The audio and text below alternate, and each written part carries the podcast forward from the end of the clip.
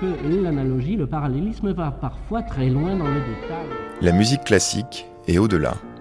C'est l'heure métaclassique avec David Christoffel. Domenico Scarlatti a composé 555 sonates, un nombre juste assez truculent pour s'attirer une sorte de fétichisme, parfois un brin suffisant. 555, ça alors, obélis donc. Une fois qu'on a comme ça recroquevillé la fascination sur elle-même pour en faire une friandise, que faire d'autre que deviser sur la pertinence des classements ou se lancer le défi d'en donner l'intégrale? Mais avec 555 sonates, on doit quand même pouvoir faire d'autres opérations que seulement dérouler les non-concordances entre les différents ou en faire la grande traversée. Déjà, il faudrait s'entendre sur l'ordre. Heureusement, cela est impossible. Et les sentiments peuvent ainsi reprendre le dessus. Le compositeur Colin Roche a noué un lien sentimental avec les sonates de Scarlatti et a décidé d'en faire lui-même une édition pour la maison Ona. Et pour que l'imagination et le désir l'emportent sur l'esprit de catalogue, Métaclassique et l'abbaye de Royaumont ont invité Colin Roche à travailler un plein week-end avec la pianiste Violaine de Bever aux côtés de la romancière Hélène Gestern qui ont aussi été reçus dans la bibliothèque musicale François Lang par Thomas Vernet pour découvrir quelques éditions rares des sonates de Scarlatti que François Lang avait collectionnées.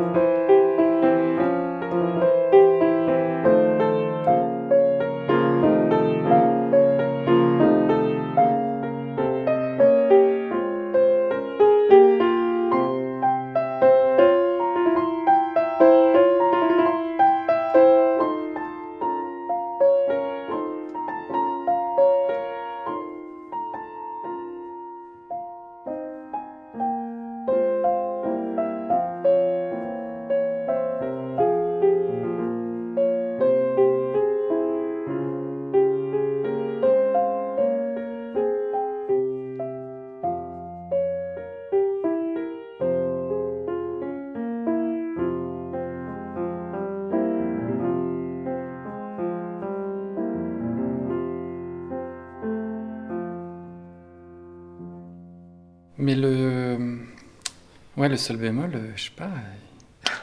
Il est un peu classouille, non, là? Tu tiens à ton sol bémol, hein Eh ben, écoute, il me plaît bien. C'est pas ce qu'il y a écrit. Bon, c'est. Ah, faut savoir si on est puriste ou pas. Hein. Ah oui, oui, ben non, mais on va, on va basculer du côté du puriste. Mais je vais quand même aller vérifier dans toutes les sources s'il ne serait pas glissé une petite erreur qui pourrait me donner un tout petit peu raison. Euh, c'est vrai que moi, je le, je le trouve beau, euh, ce, ce sol bémol. Hmm. J'ai du mal à m'en séparer, je t'avoue. Je vais y réfléchir. On mettra ça sur le compte d'une- d'une erreur. Non, mais moi je euh, fais l'erreur perpétuelle. Voilà, Voilà. On va dire que chaque fois que c'est une erreur. Euh, mais je trouve que le sol Bécard, il... Ah bah c'est moins... euh, Et ce travail-là, il a quelque chose à voir avec l'amour. Euh, ce travail-là, il a certainement quelque chose à voir avec l'amour. Et puis Scarlatti, il a quelque chose à voir avec l'amour. Ça, me paraît évident. Euh, Je rappelle un tout petit peu l'histoire quand même. C'est que, euh, de manière très schématique, mais je pense pas fausse, on peut considérer que Domenico Scarlatti n'a eu qu'une élève, qu'il a rencontrée quand elle avait 9 ans, qui est devenue reine, qu'il a suivie en tant que reine, mais qu'il a eu comme... comme euh, il était plus âgé qu'elle. hein. Il meurt à un an d'écart. Euh, Il y a un lien certainement très fort qui les unit, euh, qui évidemment euh, ne peut pas être de l'amour au sens où on l'entend, parce que cet, amour-là serait complètement impossible. hein. On a quand même une reine et puis un serviteur à l'époque. hein. Le compositeur n'est qu'un un des serviteurs. Et au milieu de ces sonates qui sont des exercices, on en a parlé euh, précédemment, se logent euh, des, des, sonates qui sont des véritables euh, billets d'humeur, des lettres, des, des aveux, des, des désespoirs. et sachant que c'est donc toujours adressé à la même personne, tout au long de sa vie. moi, je ne peux pas y voir autre chose qu'un aveu amoureux, qu'une correspondance amoureuse. C'est-à-dire qu'il glisse sous ses doigts des lettres qu'il a envie de lui, de lui faire entendre, qu'il a envie d'entendre d'elle, parce qu'il peut y avoir euh, un risque précisément s'il y a une charge sentimentale euh, dans une pièce lente par exemple, ça pourrait nous amener à languir et donc à re-romantiser alors qu'on a pu voir que euh, tout ce qui romantisait Scarlatti l'alourdissait. Ah, on peut y mettre une charge émotionnelle sans forcément mettre du pathos.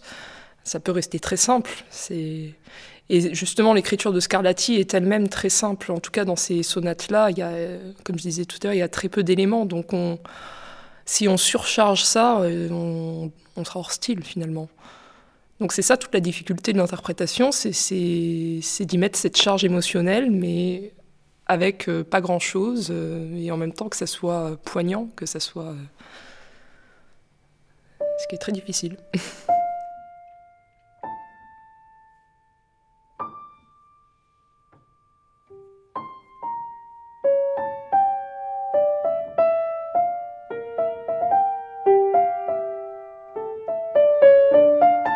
mais comme, comme quand j'ai compris que Haydn était un gros rigolo, quoi, et que et qu'il se plaignait euh, de passer trop de temps euh, à la campagne, que qu'il s'amusait euh, à cacher des choses dans des, des, écrins de virtuosité ou je, trouvais, c'est quand j'ai compris que Haydn était drôle que je me suis mis à aimer Haydn, et c'est quand j'ai compris que Scarlatti était amoureux que j'ai que j'ai aimé Scarlatti.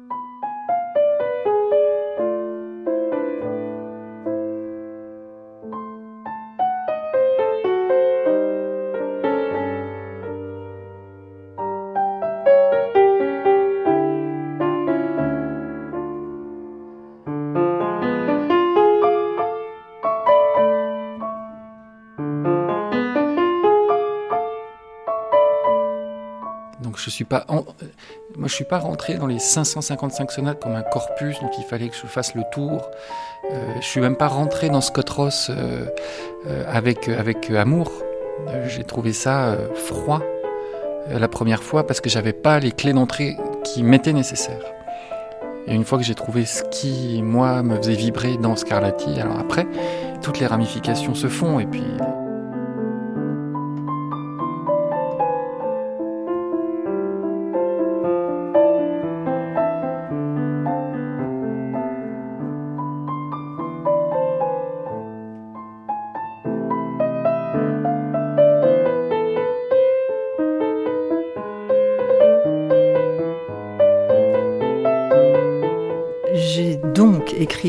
un roman qui s'appelle 555, euh, ce qui renvoie directement aux sonates de Scarlatti, évidemment, euh, avec comme idée de mettre au centre non pas Scarlatti, mais une partition, puisque Scarlatti, on sait très peu de sa biographie, et plus je faisais des recherches, plus je me rendais compte qu'on ne savait rien. Et euh, le projet n'était absolument pas d'essayer de faire une sorte de roman autour de la vie de Scarlatti dont on ne savait rien. Pour moi, ça, n'avait aucune espèce d'intérêt. En revanche, ce qui m'intéressait davantage, c'était la petite fenêtre ouverte par cette multiplicité et cette discordance légère des copies qui autorisait à penser que peut-être euh, il aurait pu se glisser une sonate dont il aurait pu être difficile de savoir si elle était euh, véritable, puisque comme on n'a pas de sonate autographe, on ne connaît pas en, vrai l'écriture euh, de Scarlatti. Donc une sonate qui pourrait très bien être de Scarlatti, mais qui pourrait n'être pas de lui, et dont on ne dispose pas d'éléments factuels pour l'identifier ou pas. Il y a très peu d'éléments en fait dans, la partition, donc ça nécessite vraiment une, introspection, ça nécessite de, de jouer avec peu de choses en fait et de créer un une atmosphère, on va dire, de créer des, caractères euh, avec pas grand-chose. Et ça, c'est très compliqué, euh, instrumentalement parlant, euh, surtout quand on ne peut pas tenir les notes comme un instrument à cordes, par exemple. D'arriver à. Voilà. Et ça, c'est. C'est vrai que c'est. On est obligé d'avoir un certain, un certain recul, un certain niveau aussi, musicalement, pour arriver à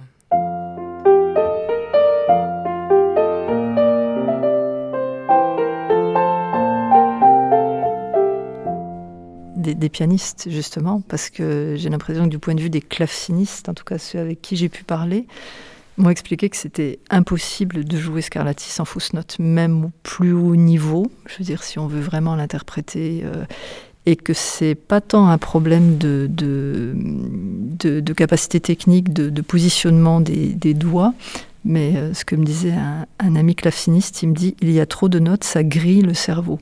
Il me disait à un moment donné, c'est pas les mains qui ne suivent plus, c'est la tête. Tellement la, complexité est, impressionnante. Il m'avait fait remarquer, chose que j'avais jamais remarqué, que des récitals Scarlatti au piano, il y en a. Des concertistes qui donnent des récitals Scarlatti au piano, il y en a. Des concertistes qui donnent des récitals Scarlatti intégralement au piano, il y en a très peu. Effectivement, au piano, on peut varier les timbres, on peut varier la longueur de la tenue de la note aussi. Ce qu'on n'a pas du tout au clavecin, on peut varier l'attaque. Au clavecin, euh, il y a une certaine résistance de la touche qui fait qu'on est obligé d'attaquer relativement rapidement, sinon euh, la touche ne s'enfonce pas, le son ne se produit pas. Le, son tient euh, de manière très uniforme, quelle que soit la manière dont on attaque la note.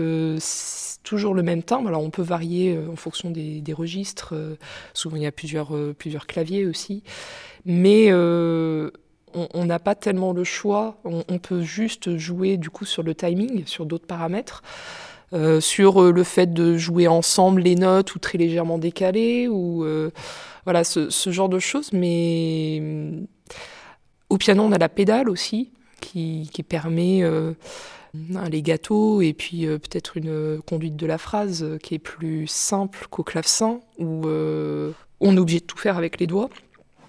Donc beaucoup de ces sonates peuvent apparaître comme des exercices. Euh, la plupart de ces sonates, et d'ailleurs c'en était, et à l'intérieur de ces sonates, il glisse quelque chose. Et moi c'est ça qui m'a fasciné, c'est comment à l'intérieur, ce que fait pas Xerny par exemple.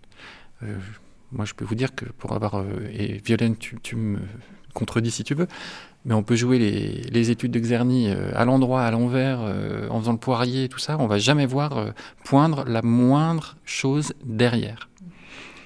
Et chez Scarlatti, dans les exercices les plus simples, se cache toujours, avec le prisme qu'est le clavecin, c'est-à-dire un trou de serrure, un élément, euh, un élément euh, d'humeur, un élément de, contexte, et, ça c'est assez fascinant. Mais c'est bien caché parfois. Et le piano révèle en grand euh, ce, ce qu'on voyait à travers un trou de serrure dans une partie, dans la version de clavecin, quoi.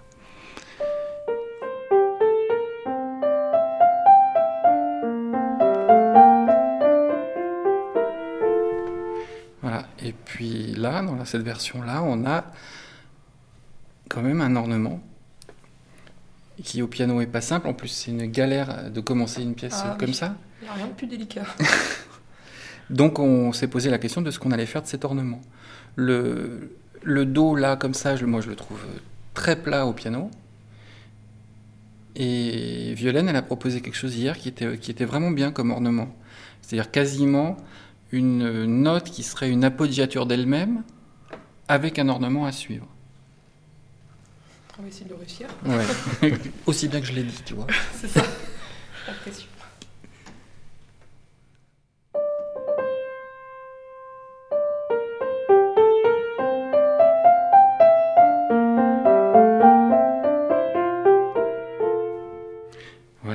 Et puis ensuite, nous, on s'est posé la question, parce que sur les mesures 6, 7, 8, 9, 10, il y a euh, un élément, la, sol, fa, qui revient trois fois.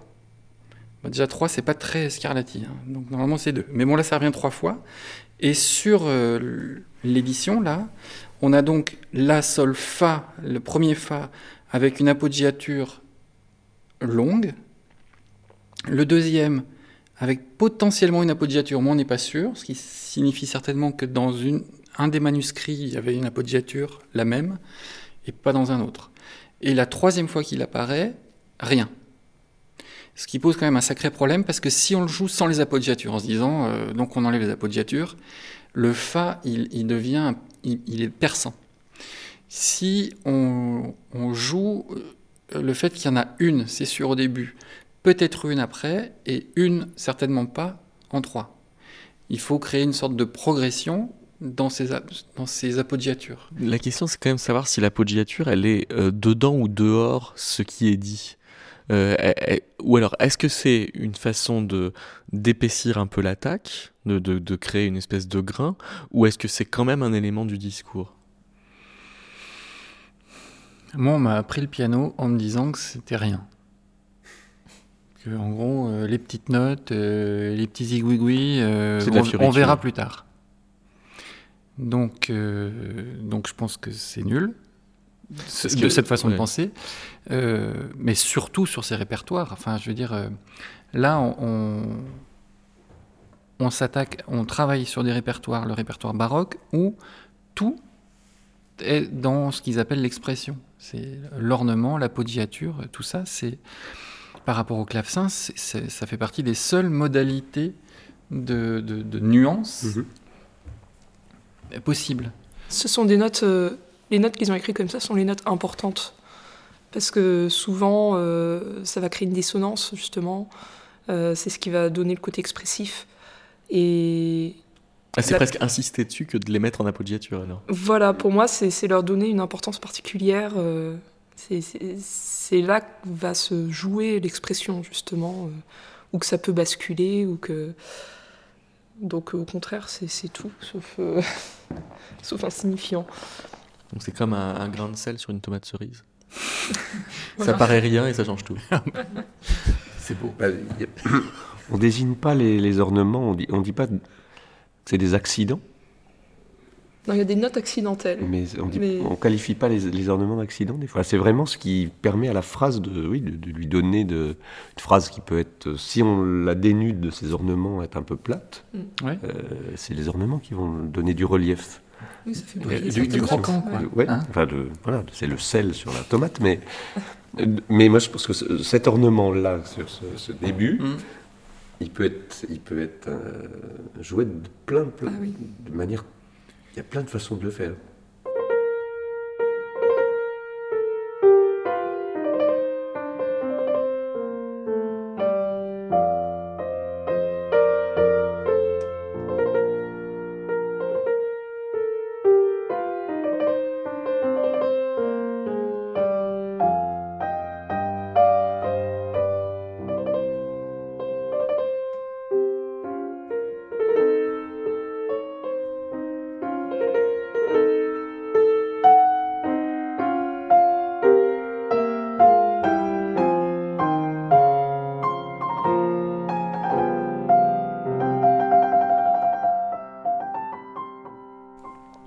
Faudrait pouvoir écouter une sonate de Scarlatti pour ce qu'elle est. Et ne pas écouter les autres. C'est-à-dire, c'est comme si on voulait lire euh, quatre romans à la suite de, la, même personne. Il y a on a besoin de ce temps où on, s'en défait. je dis un truc, c'est extrêmement banal malgré tout. Mais je trouve que sur des sonates aussi courtes, on a finalement l'habitude d'en coller un paquet. Il il y a quelque chose, il n'en a pas besoin. Et ces sonates n'en ont pas besoin. Elles n'ont pas besoin de leur corpus pour exister en, tant qu'œuvre totale.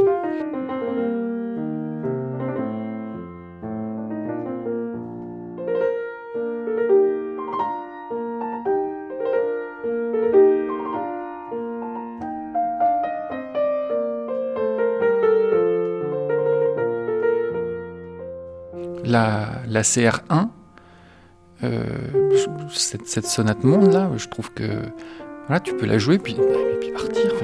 pourquoi un concert pourrait pas durer six minutes?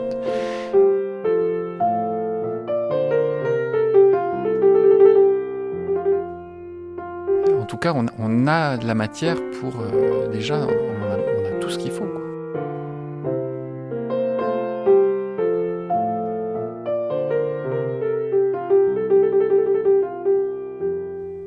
Voilà, je me suis rendu compte que la, recherche musicologique, que la recherche artistique autour de Scarlatti euh, faisait défaut pour moi à certains endroits.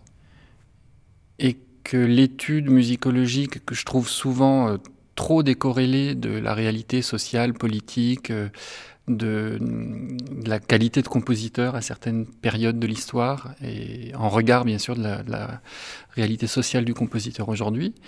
Euh, la, recherche musicologique est extrêmement frustrante et qu'on peut faire, on peut faire de la recherche euh, artistique autour de ces sujets-là qui apporte peut-être plus de subjectivité, mais sur un sujet comme ça qui est aussi euh, creux en termes de faits, j'ai senti de la légitimité à aller euh, à mon endroit par une recherche que je voulais euh, à la fois euh, sérieuse, poétique, un peu absurde, autour des questions de l'amour, qui me semblaient évidentes chez Scarlatti. Pourquoi un peu absurde? Il y a, il y a, bah, un endroit où ça devient hors de, de la raison? C'est-à-dire qu'à partir du moment où on se met à chercher les, liens ou la relation amoureuse chez un homme dont on ne sait rien il y a 300 ans, sur la base d'écrits musicologiques qui, on le voit petit à petit, n'a ni queue ni tête, et qu'on on s'appuie pour ça simplement sur sa subjectivité, le passage par l'absurde, c'est-à-dire une espèce de recherche scientifique basée sur des éléments complètement euh, subjectifs, euh, par exemple les éléments de classification euh, que j'ai utilisés, pour arriver à une sorte de table des éléments de ces 24 sonates qui, euh, tirées des 555, seraient une sorte de, de grand nuancier de couleurs et d'intensité amoureuse en me basant sur euh, bah, les fragments d'un discours amoureux de Roland Barthes, sur la carte du tendre, sur des échelles très subjectives de gens à qui j'ai fait écouter ces sonates et qui les ont classées par intensité amoureuse, sur l'échelle des tonalités, sur les, les, humeurs des tonalités de l'époque, pour arriver à une classification, je sais bien que c'est complètement absurde, mais ça n'en est pas moins un peu, scientifique, euh, subjectif. Voilà. En vrai, on a des faits. Très peu, mais évident, c'est le nombre, parce qu'on n'écrit pas 555 pièces de musique pour une personne euh, avec qui on n'a pas une profonde relation d'estime, euh, de confiance et effectivement d'amour, parce que c'est presque des pièces, si on considère que ce sont véritablement des exercices euh, écrits pour la reine, c'est des pièces qui sont presque faites pour magnifier son talent, je veux dire, pour, pour, pour mettre en lumière l'interprète exceptionnelle qu'elle est. Il y a en plus l'intelligence, puisqu'on discute ce matin, depuis ce matin, de, ce qui est à la fois la simplicité, mais l'extrême complexité de la musique de Scarlatti, en ce que chaque choix interprétatif va peser profondément sur la couleur de, de chaque pièce. Et puis il y a le temps, parce qu'ils sont restés liés pendant des décennies. Il lui a consacré plus de la moitié de sa vie d'adulte, il lui a consacré l'essentiel de sa vie de compositeur. Et dans son testament, elle lui sert une rente, euh, elle lui fait un cadeau, euh, elle s'assure du bien-être de ses filles. Donc jusque dans son testament, elle se soucie de lui, jusque par-delà sa propre mort. Donc euh, il est évident qu'il y a un rapport dont on ne connaîtra sans doute jamais, la, dont on ne peut pas connaître la nature exacte, mais il y a forcément un rapport d'amour très intense entre ces deux-là. Et pour que ça ait résisté à autant de temps, il fallait que ce soit quelque chose de suprêmement puissant, ça c'est certain. Mais, mais l'hypothèse de l'aveu inavouable, c'est-à-dire que jamais rien n'a été euh, comme acté euh, amoureusement entre eux pour que euh, le corpus des aveux aille jusqu'à 555 ah ben, c'est une très belle hypothèse, euh, certainement très plausible compte tenu du contexte euh, social et historique de l'époque, parce qu'effectivement, on ne peut pas imaginer dans une cour royale une liaison entre une reine et un de ses servants qui ne soit un de ses, un d'une des personnes qui travaillent pour elle, un de ses courtisans, qui ne soit révélé à un moment donné, qui ne provoque le scandale, la rupture, la chute. On pourrait aussi imaginer que lui-même, s'il en avait eu assez de Maria Barbara et assez de cette vie, était suffisamment talentueux pour aller se replacer dans une autre cour européenne. Il n'était pas obligé de rester à son service et de la, suivre euh, partout. Euh, donc euh, c'est tout à fait, me semble-t-il, imaginable en fonction de l'époque, et puis peut-être aussi, et le terme d'érotique est bien choisi, puisque l'érotisme ne réside pas que dans le le fait de faire l'amour ou de toucher ou de toucher quelqu'un. Il y a peut-être une forme d'érotisme suprême qui était de partager à deux et de la manière la plus intime ce qui était le cœur de leur vie, puisque visiblement, d'après Kirkpatrick, pour Maria Barbara, la musique c'était quelque chose de très important, puis ça a été aussi une, vraie forme de réconfort et de consolation pour elle dans une vie de, de cours qui était pesante et absolument pas drôle, entourée de, personnalités dont la santé mentale laissait à désirer, et c'était son espèce de, de refuge de refuge absolu. Donc on, peut poser l'hypothèse qu'ils ont partagé l'un et l'autre ce qui leur était le plus consubstantiel et que ça peut créer un lien d'amour plus fort que n'importe quelle liaison.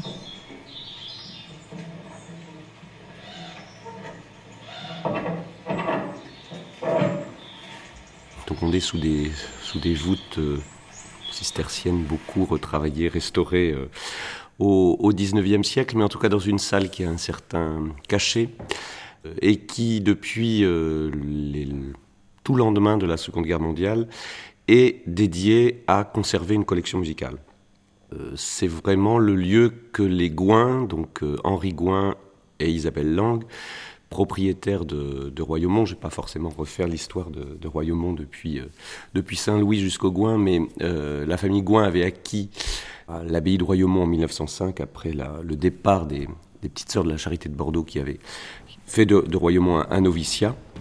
Et la présence de ces partitions ici euh, à Royaumont euh, donc remonte à, euh, c'est le lendemain de la Seconde Guerre mondiale, un moment où la famille a été très marquée par la disparition à Auschwitz de, François Land, donc le frère d'Isabelle et le beau-frère d'Henri Gouin. François Land, pianiste euh, qui a mené une carrière euh, internationale euh, à partir de la fin des années 20. Aujourd'hui, c'est une figure malheureusement oubliée du paysage musical.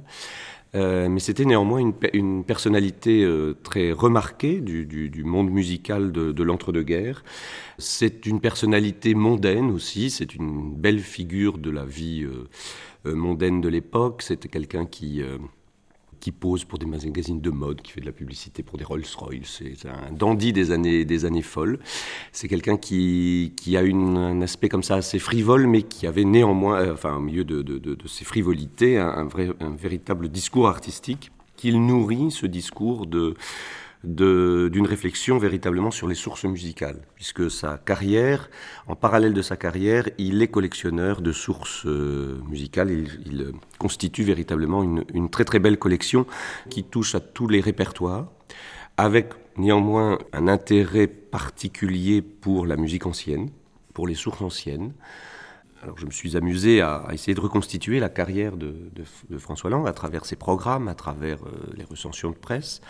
Et on voit qu'il y a des, passerelles, des liens entre ces deux corpus, à la fois ce qu'il joue en concert, sa bibliothèque de travail, et puis sa bibliothèque dite, euh, dite précieuse.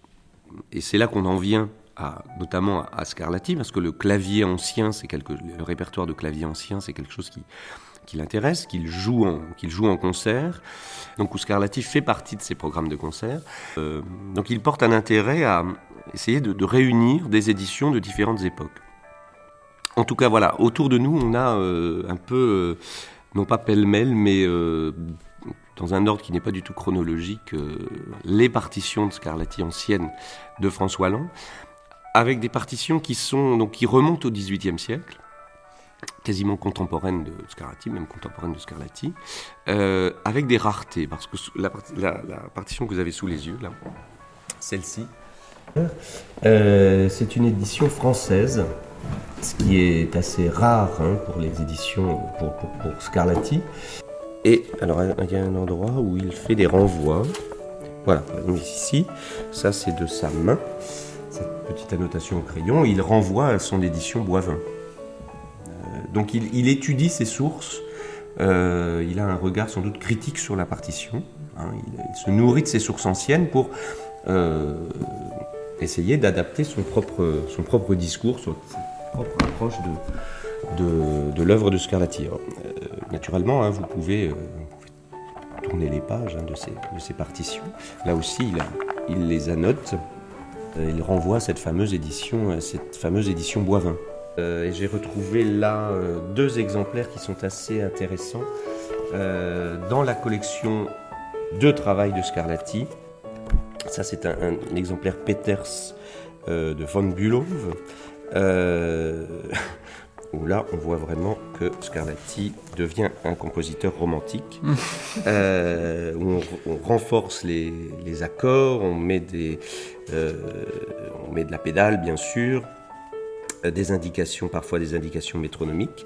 et ce sont, là, il y a aussi cet exemplaire de, de Tozig, où il y a cette jolie petite mention, voilà, avec, vous voyez, tripatouiller horriblement. et euh, euh, un certain nombre de corrections en roue. Là, on développe les, les ornements sont développés, sont donnés en toutes notes, ce qui n'est sans doute pas le cas dans l'original.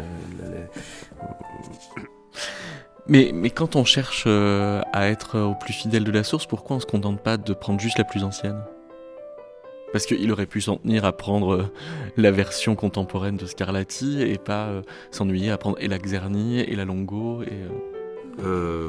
oui, on, pourrait, mais d'abord c'est un collectionneur. C'est un fin collectionneur. Donc il y a, y a, un goût. Donc, il y a un goût à la multiplication des sources.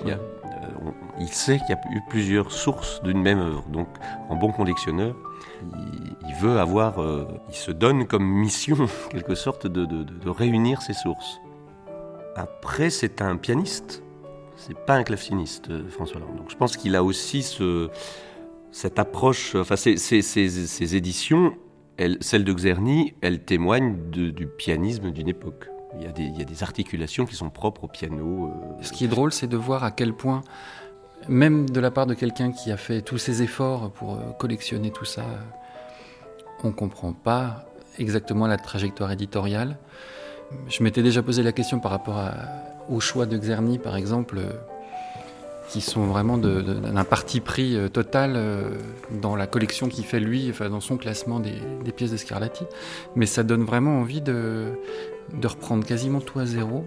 C'est quoi les, choix que fait Xerny enfin... Ben, en fait, il en choisit assez peu qu'il classe dans, dans sa collection d'œuvres de Scarlatti. Et, bon, comme tout pianiste, on, a l'image d'un Xerny un peu austère, euh, un peu sadique aussi. Et, donc, bah, c'est le rapport qu'on a en tant qu'interprète. Enfin, je veux dire, oui. ce Xerny, on sait qu'on va passer un sale moment.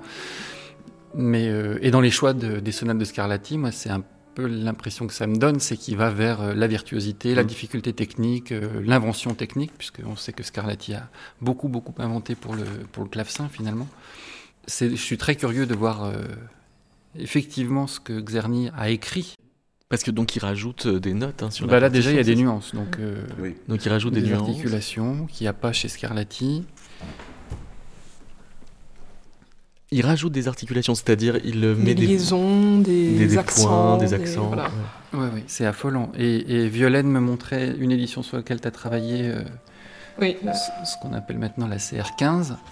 C'est quoi la CR Ah oui, c'est euh, Colin Roche, hein, CR15. Euh, elle l'a joué en concert pendant des années. J'avais pris une édition qui me paraissait plutôt bonne, et puis euh, je me suis rendu compte, grâce à la partition de Colin, que en fait, elle était, elle était pleine de fautes, de notes, de, des, des, harmonies qui sont rajoutées, complétées. Donc j'ai dû reprendre de A à Z ce morceau que je pensais bien connaître et changer totalement mon interprétation aussi, parce que du coup, ça, change le rapport qu'on a face au morceau. Si, si, Xerny euh, édite Scarlatis, c'est parce qu'aussi il a une sorte de, déférence pour ce, pour ce compositeur euh, ancien. Et on... Oui, c'est parce qu'on le consacre qu'on le, qu'on le met à jour. Voilà, mm. c'est ça. C'est un peu le même. Euh, je pense que c'est le même mouvement que quand on, quand on, quand on, quand Mendelssohn euh, joue les, les passions de Bach. Et on, en, fait qu'on change l'instrumentation, on se permet des, ce qui pour nous est, des libertés ou c'est des, des, ajouts euh, euh, superficiels, mais c'est parce qu'on considère que c'est une œuvre tellement importante qu'il faut lui donner tout le, le, progrès moderne, enfin l'améliorer, en tout cas lui donner ce que l'époque fait de mieux. Comme vous le savez peut-être, chez Scarlatti, en gros, il y a toujours deux itérations de la même chose. C'est euh, un, un, origami. C'est deux, un, un, A, un B. Le, A, le B est une sorte de variation du A, mais pas tout à fait. Et à l'intérieur de chaque A et de chaque B, ce sont des, chaque chose est énoncée deux fois. Parce qu'il y, y, a une tradition interprétative, je ne sais pas très bien d'où elle vient, qui fait que quand on réexpose A à l'identique, on le joue un peu moins fort pour euh, mimer une forme d'écho. Euh, oui, dans, chez Scar euh, quand en on général, joue Scarlatti? ouais. Non, en général. En général. Pour la musique baroque, en tout cas. Mais je, je pense que c'est juste pour vaut, trouver une variété, en fait, euh, qu'il n'y ait pas d'ennui, entre guillemets, quand euh, l'auditeur écoute. Après, est-ce que c'est valable C'est juste un Ça, contraste. euh, ouais. Voilà, je pense que c'est juste pour, pour éviter d'entendre deux fois strictement de la même manière et apporter toujours quelque chose de différent. Après, est-ce que est-ce qu'il faut le faire comme ça? J'en suis pas sûr, mais je pense que c'est- dans cette optique-là, en tout cas, que c'est Mm. fait de cette manière. C'est drôle parce que ça n'intègre pas dans ce que tu dis le, le fait pour l'interprète de réexposer la même chose, qui pourra de toute façon, c'est un peu philosophique, mais ne, ne jamais être la même chose puisqu'on n'a pas endu, on a traversé quand même un chemin. Et que même si tu retrouves ta route, tu la vis, euh, tu, tu la vis pas de la même façon. On a Euh, toujours tendance à exagérer un petit peu les choses pour que les autres le reçoivent, euh, pour être sûr que les autres le reçoivent différemment. Je pense qu'il y a, il y a- une peur de systématisme et de répétition, même si, comme tu dis, ça peut pas être tout à fait pareil. Donc, euh, il y a, on exagère un petit peu. euh. Parce que philosophiquement, c'est une chose de savoir qu'on se baigne jamais deux fois dans le même fleuve, c'en est une autre de retourner quand même Euh, systématiquement oui, mais c'est la fleuve. question du rythme. Dans ce que dit Violaine, c'est le retour du même et du différent, hein, je crois, la, la définition du rythme.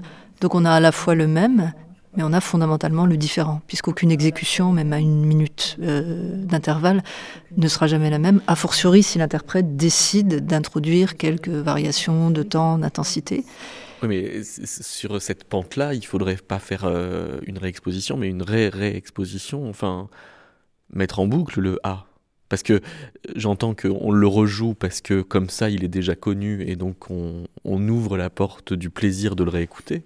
Mais si on a ouvert cette porte, alors on peut euh, imaginer le réécouter euh, à l'infini. Oui, sauf qu'il y a une question de saturation qui arrive très rapidement aussi. Euh, et puis peut-être une question de, capacité de, modulation ou d'écartement temporel. Or là, l'écartement temporel, on n'en a pas, puisqu'on est vraiment dans, l'unité temporelle d'une pièce. On ne peut pas dire on fait une pause dans la sonate et puis on reprend dans cinq minutes et puis la sonate, elle va se dérouler du début jusqu'à la fin. Mais c'est un petit peu ce qui se passe dans l'invention de, la forme sonate un peu plus tard. C'est finalement la, réexposition et bien. euh, euh, c'est assez étonnant parce que je dis souvent à mes élèves quelque chose qui se passe une fois, ça se passe une fois. Quelque chose qui se passe deux fois au niveau sonore, on ne sait pas si c'est un accident ou déjà quelque chose qui invite notre mémoire. Si ça se passe trois fois, on est dans le rythme. Et donc, on... là, on travaille le temps. À partir, de, trois fois, on travaille le temps. Deux fois, potentiellement, on peut créer la surprise. Et donc, la forme sonate serait une sorte de, de façon de dire deux fois plus un. Et chez Scarlatti, il n'y a pas deux fois plus un, il y a deux fois. Parce que dans, la façon d'articuler le passage de la fin du premier A au début du deuxième A, il y a quelquefois une manière euh, d'affirmer une fluidité euh, qui fait qu'on voit à peine la couture, euh, comme si finalement on avait eu euh, un demi-A et l'autre demi-A qui arrive. Oui, alors effectivement, chez- Scarlatti, c'est clairement AA, BB, mais moi je le ressens pas tout à fait comme ça. B, je le vois en deux parties, très fluides, hein, l'une euh, enchaînée euh, par rapport à l'autre, mais j'ai remarqué que souvent le début de B, ça pourrait correspondre à quelque part au développement dans la forme sonate, où euh, il va introduire des nouveaux éléments, ça va moduler quasiment automatiquement. Il peut partir très loin dans ses modulations. Et après, on retrouve des éléments de A dans d'autres tonalités, mais À l'intérieur de B. à l'intérieur de B, on retrouve presque textuellement des éléments de A. Donc pour moi, ça préfigure déjà de la forme sonate. euh, C'est-à-dire que le B est toujours un peu un A'. Le B est un A', mais avec une espèce de. pas de transition avant de retrouver les éléments de, de A', mais euh, souvent ça dure deux lignes, trois lignes, euh, où il va intégrer d'autres choses, il va moduler un peu comme on le fait dans un développement, dans une forme sonate.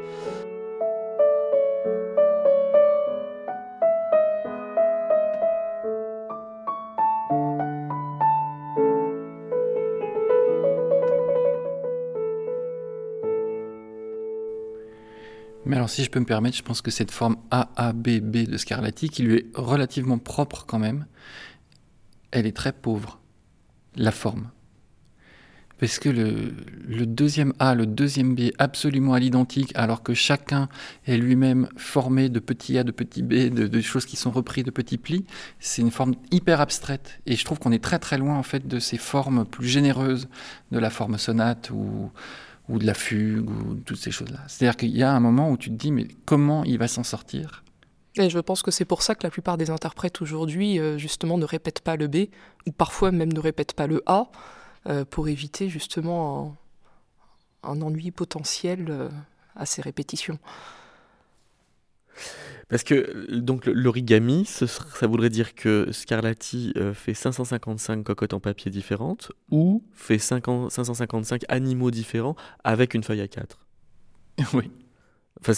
ça peut être ça, en faisant toujours le même genre de pli en plus. Ah oui, en faisant toujours le même genre de pli. Oui.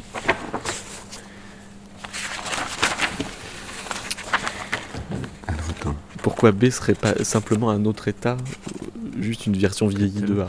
Eh ben, C'est déjà le fait, c'est un fait. On n'a pas besoin de viser B, puisque forcément notre A présent va devenir une forme d'A', qui peut toujours se faire passer pour un B.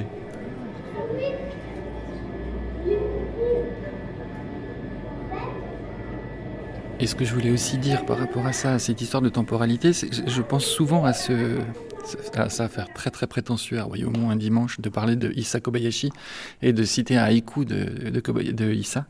Mais euh, il perd sa fille et il écrit ce haïku euh, que je trouve extraordinaire et qui, dit le temps. Il dit, euh, je, le fais en français et approximatif, ici tout est nuage, vapeur, silence. Cependant. Et ce cependant, que j'aime beaucoup, qui se dit Sarinagara, je crois, en, japonais, il dit le fait qu'il n'y a plus de B possible. Il n'y a que A, on ne voit plus la Lune. Il n'y a plus de quête, tout est arrêté. Cependant, eh ben cependant, c'est le fait que malgré tout, le, temps est là euh, et, crée une dynamique qui, qui permet à A de ne jamais être A, même sans B.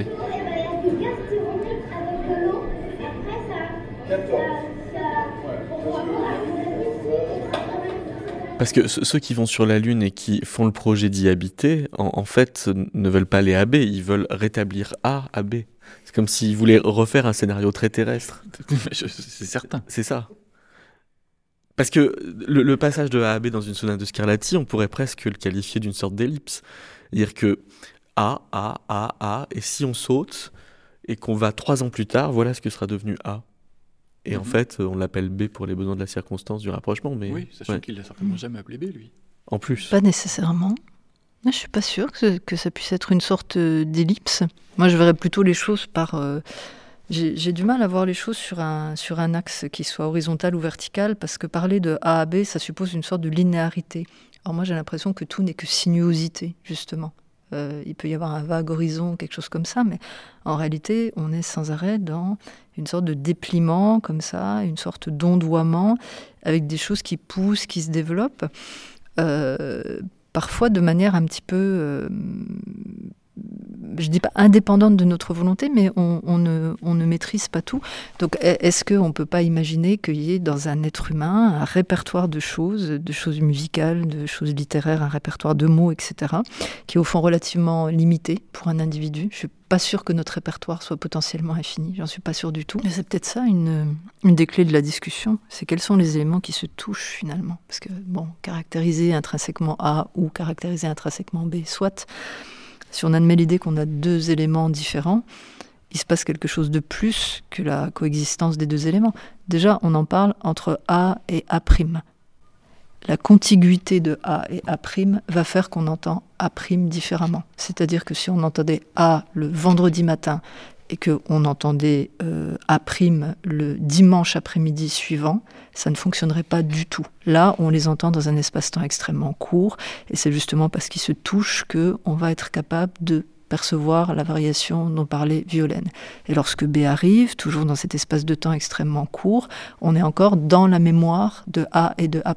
Donc B vient se coudre, se relier, ou des fois vient percuté à, parce qu'on a l'impression que effectivement on est rentré dans quelque chose qui est pas tout à fait le même, parce qu'on est dans quelque chose où il y a à la fois beaucoup de différents, mais qui reste quand même lié par une sorte d'unité organique euh, qui dépasse peut-être même, enfin, qui, qui, existe dans le cadre de la sonate, mais qui existe peut-être dans un cadre supra ou méta, qui est le cadre de l'œuvre, qui va elle-même englober le cadre organique de la sonate. Donc peut-être que les choses ne sont pas si découpées que ça, et qu'elles sont en mouvement et en, dialogue constant, et que c'est là que ça se passe précisément. Euh, du coup, je vais voir demain euh, pour euh, la caméra, le cadrage. Et je vous enverrai un mail pour, pour vous dire si c'est possible du coup avec ce micro-là. Alors le plus étonnant, alors, mais peut-être qu'on n'a pas vu celui-là, c'est que dans les premiers manuscrits, il y a quelque chose que je trouve très bien et que moi je vais employer avec mon éditeur quand on va republier les sonates. On s'est mis d'accord tout de suite là-dessus. Ce sont des formats paysages. Oui. Euh, ce sont des formats où en gros il y a les deux parties sur deux pages, la plupart du temps quand ça tient. Mhm. Et ça marche très bien. Et ensuite, on voit, donc là, ce que je vois, c'est 250 euh, ans d'éditeurs qui les passent en format portrait avec des tournes de pages complètement improbables. Euh, oui, c'est comme si c'était un non-événement, la tourne de page. Oui, pendant longtemps, hein, quand même. Entre Longo, euh, Kirkpatrick, les deux autres, Xerny, tu te dis, mais en fait, on n'a rien compris. Enfin, personne n'a rien compris.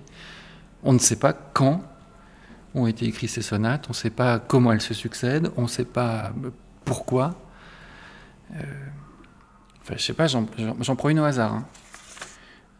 Celle qu'on appelle la Kirkpatrick 132, qui est la Longo 457, c'est-à-dire, c'est pas tout à fait au même endroit.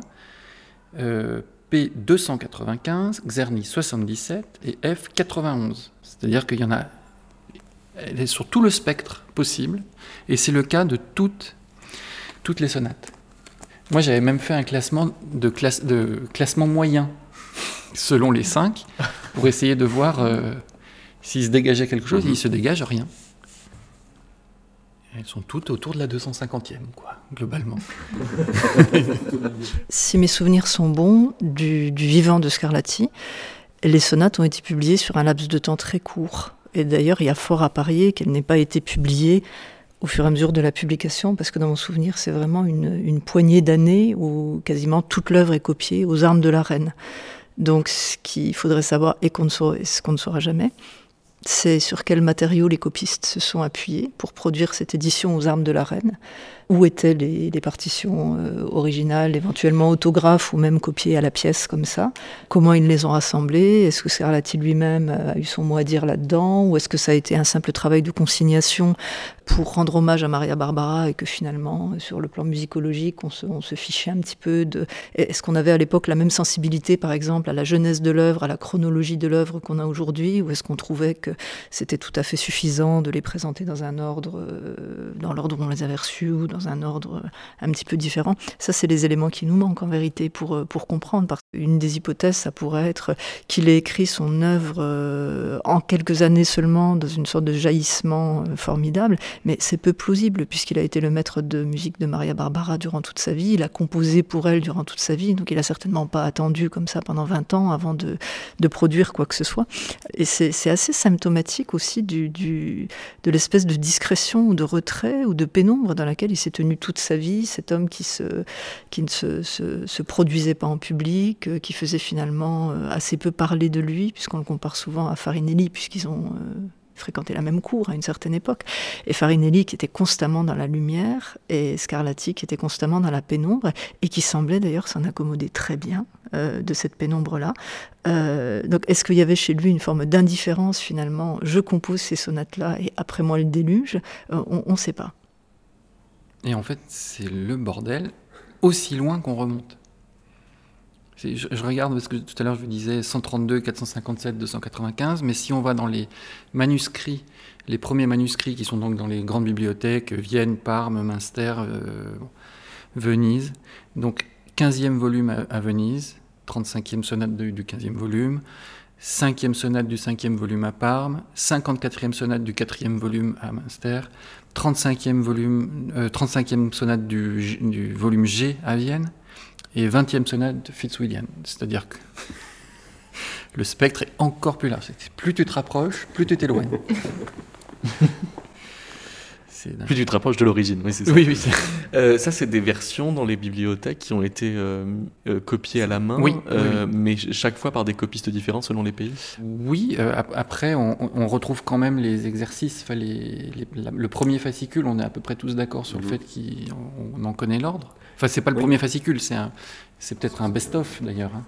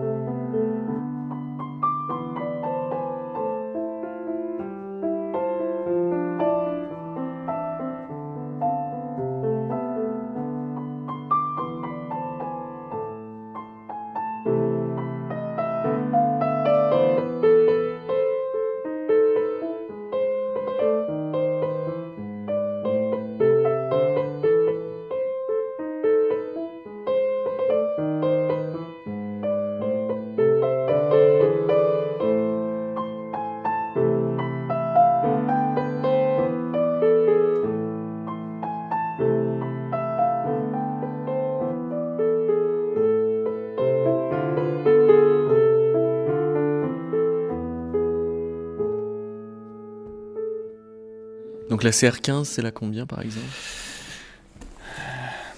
Ah oui, j'ai pas le classement. CR. Alors, si tu veux, CR, tu encore. veux le cas, tu veux le cas Oui.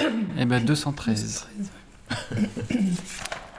Aïe, aïe, aïe. Il va falloir que ça change. Mais non, il faudrait le L, idéalement. Alors, oui, mais le L, je l'ai pas 108. devant moi. Longo 108, hein, naturellement, c'est pas celui-là. l'ai. C'est pas ce volume-là. Donc, je vais peut-être dire pour les auditeurs, voilà. C'est La- 108. La, la sonate qui a été classée numéro 213 par Kirkpatrick, 15 par Colin Roche, était donc 108 pour Longo. Oui, Donc nous allons la regarder. oui, oui. Et par Czerny, Elle n'y est pas. parce que Czerny il en regarde 25, non?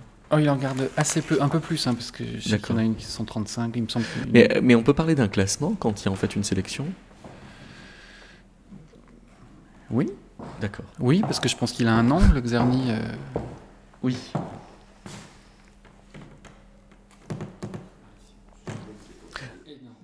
Donc tu ne l'as jamais vu La sonate Longo? Qu'est-ce qui serait pire avant qu'on la regarde? Ah, il y a Et- des liaisons qu'il va mettre à des endroits qui vont m'énerver. Mais. Je sais pas si c'est un signe, mais la page était cornée. Ah, Ah bah ça c'est bien. Donc l'angle a peut-être joué. Peut-être. Il aurait bien eu raison. C'est celle-là C'est ça.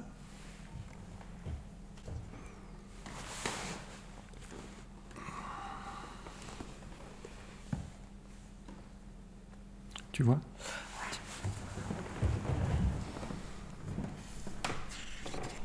T'as vu? Mis. Aïe aïe aïe l'erreur. Justement, on regardait les fautes de notes euh, par rapport à l'édition que j'avais. On se posait des questions sur certaines notes parce que les phrases se répètent globalement deux fois chez Scarlatti. Et là, elles se répétaient pas deux fois de la même manière, avec exactement les mêmes notes au même endroit. Donc on se disait, est-ce que c'est une erreur d'édition? Est-ce que ça a été vraiment voulu comme ça? Auquel cas, ça change l'interprétation, évidemment. Et donc là, apparemment, euh, il le répète deux fois de la même manière. Donc. Donc, donc là il change une note parce que c'est son interprétation du style ou... euh, Ou alors il s'est dit que la deuxième fois c'était avec un mi, donc la première fois devait être avec un mi aussi. C'est vrai que ça paraît relativement logique dans la phrase musicale de mettre un mi, mais euh, Mais c'est Mais quand même une extrapolation. voilà, c'est pas écrit comme ça en tout cas euh, à l'origine. Ah oui. Qu'est-ce qui se passe? Euh, bah là, il y, a des- il y a des notes qui sont rajoutées, des propositions. Pour finir. Oui, oui, bah, bien, bien sûr. Mais elles y sont pas, quoi. Moi, je, moi, je- moi aussi, je peux en rajouter, mais, mais simplement, là, par exemple, euh, il y a une montée Do la, Ré la, Mi la, Fa la, ce qui paraît très très logique, sauf que Scarlatti, il écrit Do la, Ré la, Do la, Fa la. Sur, Ah oui, sur un les premiers. La voilà. première fois, ouais. Et, et en fait, ça, ça teinte la chose un peu différemment. Et, Bien sûr. oui. et souvent, les pianistes, ils ont tendance à. Quand, donc, il y a toujours un, item est quasiment toujours euh, proposé deux fois. Mhm. Exactement de la même façon par Scarlatti. Et euh, bah, la première fois qu'on en a parlé, euh, Violaine, elle jouait les deux fois différemment. Et moi, je lui ai dit, mais, enfin, non. je ne suis, pas, je suis pas absolument d'accord avec cette façon de faire. Et là, on voit que l'éditeur, donc, Longo, il uniformise harmoniquement les deux en se disant, bon, bah, c'est deux fois la même séquence, donc je l'écris deux fois de la même façon, peu près. Sauf que Scarlatti ne l'a pas écrit de la même façon. Ce qui fait que tu n'as pas besoin de changer ta façon de le jouer si Scarlatti n'a pas écrit la même chose. sans le dire en plus. Puis sans le dire. Sans le dire, ouais. Puis du coup, on voit qu'il joue avec des nuances différentes ici. Oui.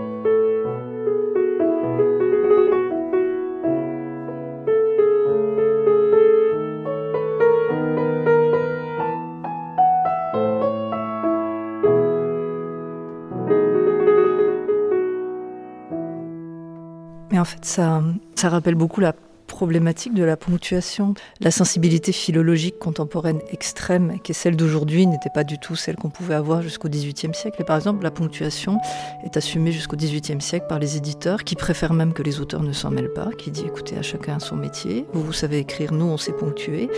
Et effectivement, les grands enjeux des éditions de la Pléiade, par exemple, c'est la ponctuation. Quand on refait l'édition d'un auteur du XVIIe siècle, voire du XVIIIe siècle, c'est comment on va reponctuer, ce qui peut avoir des incidences assez notables quand même sur le style, sur la compréhension du texte, sur euh, voir sur le sens, voir sur le ouais. sens, euh, tout à fait.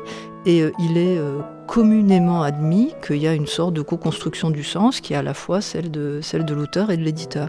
Et au fur et à mesure qu'on avance dans le temps, euh, cette tolérance-là, elle est moindre, elle disparaît, et on va aller de plus en plus loin vers le, texte original, et on va essayer de rejeter toute l'information justement interprétative en marge. Et même dans l'édition sérieuse d'un texte médiéval, normalement, il y a l'édition du texte lui-même, et il y a les différentes leçons les différentes variantes, il peut y en avoir quatre ou cinq dans chaque note. Et là, ça me semble être une espèce de la problématique des partitions être une espèce de mixte entre celle de la ponctuation, voire de l'adaptation en langue moderne, puisque par exemple un texte de, de Montaigne ou de Rabelais, ben, pendant très longtemps, il n'a pas été édité comme Montaigne ou Rabelais l'avait écrit, il était édité dans un français modernisé, et on a encore maintenant des éditions qui sont modernisées. Et il me semble que les, les, questions qu'on se pose, bah, elles sont finalement un petit peu les mêmes, parce que quand on fait une édition en français moderne, on va supprimer certains mots, mais on va en ajouter d'autres pour faire une cheville, pour faire une meilleure compréhension de la phrase, ou même pour faire une, une explication, une sorte de mini-exégèse du mot qui a, qui a vieilli. Alors il faut comparer ce qui est, ce qui est comparable, mais ce que j'entends à travers les discussions que vous avez sur la partition, c'est finalement la marge énorme de construction du, sens musical et même de la façon dont les gens vont le, jouer, euh, qui se déploie à travers les, copies de, partitions. Justement, l'énorme chemin entre ce que, ce que Violaine appelle lourd texte et qui serait au fond le texte original autographe du compositeur et puis euh, les différentes versions qu'on a sous les yeux.